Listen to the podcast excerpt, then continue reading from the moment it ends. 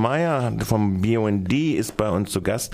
Und Axel Meyer, wir reden ein bisschen über die nächsten fünf Minuten, zehn Minuten, ein bisschen mal über den Katastrophenschutz, Schutzplänchen, was da jetzt kommt. Barbara Hendricks und die Strahlenschutzkommission sind der Auffassung, wir sollten vielleicht als Konsequenz aus Fukushima, heute dritter Jahrestag, mhm. sollten wir doch die Evakuierungszentralzone von zwei auf fünf Kilometer und den Rest äh, 20 Kilometer, die Mittelzone, wo dann auch evakuiert werden soll.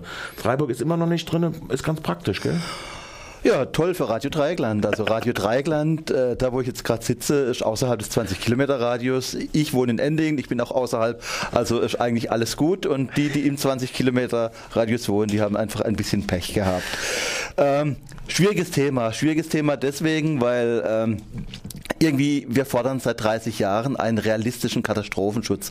Wir haben es vor Tschernobyl gefordert. Ich erinnere mich dran vor Tschernobyl. Äh, da hieß es, es gibt nie einen Unfall. Dann gab es in Tschernobyl diesen Unfall, der gezeigt hat, die Dimension eines Atomunfalls.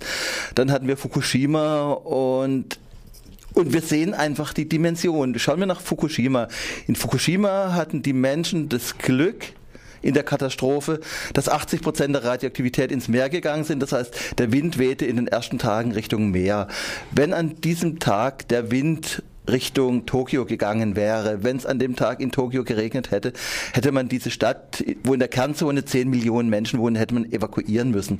Das ist einfach die Dimension. Und deswegen war unsere aller, allererste Forderung, abstellen, das, der größte, äh, beste Katastrophenschutz ist abstellen. Und solange die alten Kisten laufen, äh, ein realistischer Katastrophenschutz. Ja. Und der war in der Vergangenheit, war das halt einfach bei Fessenheim so in einem 8 Kilometer Radius sollte evakuiert werden. Und das ist einfach lächerlich. Also die Dimension von Tschernobyl und die Dimension des Atomunfalls in Fukushima haben gezeigt, das ist absolute Illusion.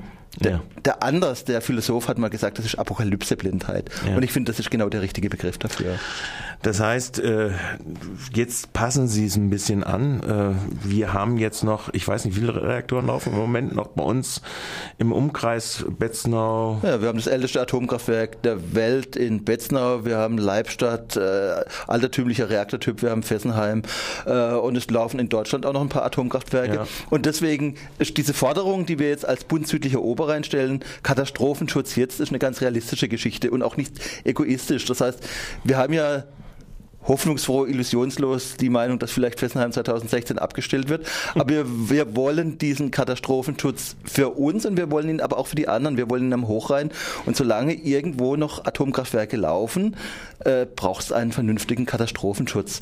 Was mir auffällt, wir hatten vor drei Jahren diesen Love Parade Unfall. Dieser Love Parade Unfall in Duisburg hat dazu geführt, dass wenn man jetzt in Freiburg irgendeine Veranstaltung plant, eine Demo plant, eine Aktion plant, eine, ein großes Konzert, dass Konzerte vor allen Dingen, ja. bei, bei Konzerten, dass im Prinzip bei allen Behörden, die wissen, es gab diesen Love Parade Unfall und der fließt überall rein. Das heißt, die Vorschriften wurden verstärkt. Äh, das heißt, da wurde das umgesetzt, aber Tschernobyl wurde nie, hat nie seinen, seinen, seinen Einfluss genommen auf, auf die Katastrophenschutzplanung. Und deswegen werden wir zunehmend ungeduldig. Was einem nicht wundern muss, wenn man 30 Jahre lang die gleiche Forderung aufstellt ich glaube, es ist jetzt 77 war die erste Veröffentlichung des Katastrophenschutzplans. Also so, können wir noch erinnern? Also ja, wobei, was heißt hier Veröffentlichung? Also ich fand äh, Geschichte, Geschichte der Umweltbewegung, da ja. gab es einen Katastrophenschutzplan ja, ja. im Regierungspräsidium und der wurde von Umweltaktivisten geklaut, hat keiner gemerkt im Regierungspräsidium, war damals alles streng geheim, die haben das kopiert und, und das Regierungspräsidium hat es dann gemerkt, als er zurückgegeben wurde. Mhm.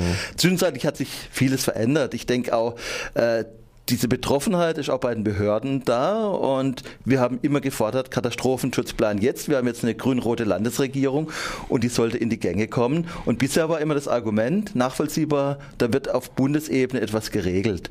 Und äh, jetzt wird das auf Bundesebene geregelt. Es ist ein Fortschritt, aber es ist nur ein Fortschrittchen. Es ist ein Schrittchen in die richtige Richtung.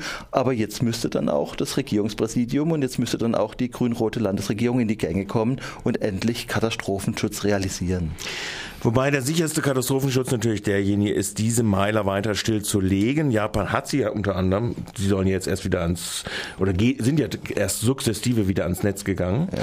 Man, man sieht nebenher bemerkt bei solchen Geschichten auch, äh, es ist durchaus möglich. Ich meine, die Abhängigkeit Japans, ich glaube 60 Prozent, nein, 40 Prozent sind sie, glaube ich, bei Atomenergie gewesen. Ja, und sind runtergekommen und, sind runtergekommen und haben äh, jetzt relativ lange keine Atomkraftwerke laufen lassen. Ja. Was ich für das Problematische an dieser Geschichte halte, ist der ungeheure Einfluss der Wirtschaft und der Konzerne auf die Politik in unseren westlichen Demokratien. Also wir erleben das extrem stark in Japan, wir erleben das in Frankreich, wir hatten das früher in Deutschland und es ist auch in Deutschland noch nicht ganz abgestellt, wenn ich mir anschaue, wie man im Moment versucht, die Energiewende abzuwirken. Und ich denke, wir werden jetzt aus dieser sogenannten Krim-Krise oder der Ukraine-Russland-Krise wird es wahrscheinlich äh, weitere Anstrengungen geben. Wir hatten das gerade in unserer Vorläufersendung. Greenpeace Radio hat unter anderem die Situation in Polen. Es gibt eine ganze Reihe von EU-Staaten, die liebäugeln, äh, ihre Abhängigkeit von der dreckigen Kohle zu substituieren durch Atomkraft. Ja, wie gesagt, äh das ginge mit Windrädern und mit Photovoltaik. Geht es billiger, schneller, kostengünstiger, umweltfreundlicher. Und nachdem du jetzt, nachdem wir das ja anmoderiert haben mit der Geschichte äh, unser Studio ist außen vor, vielleicht noch ein Gag zum Schluss. Was wir natürlich auch wissen, ist, dass wir die Windräder im Schwarzwald natürlich auf Ventilatorbetrieb umstellen, wenn in Fessenheim was passiert.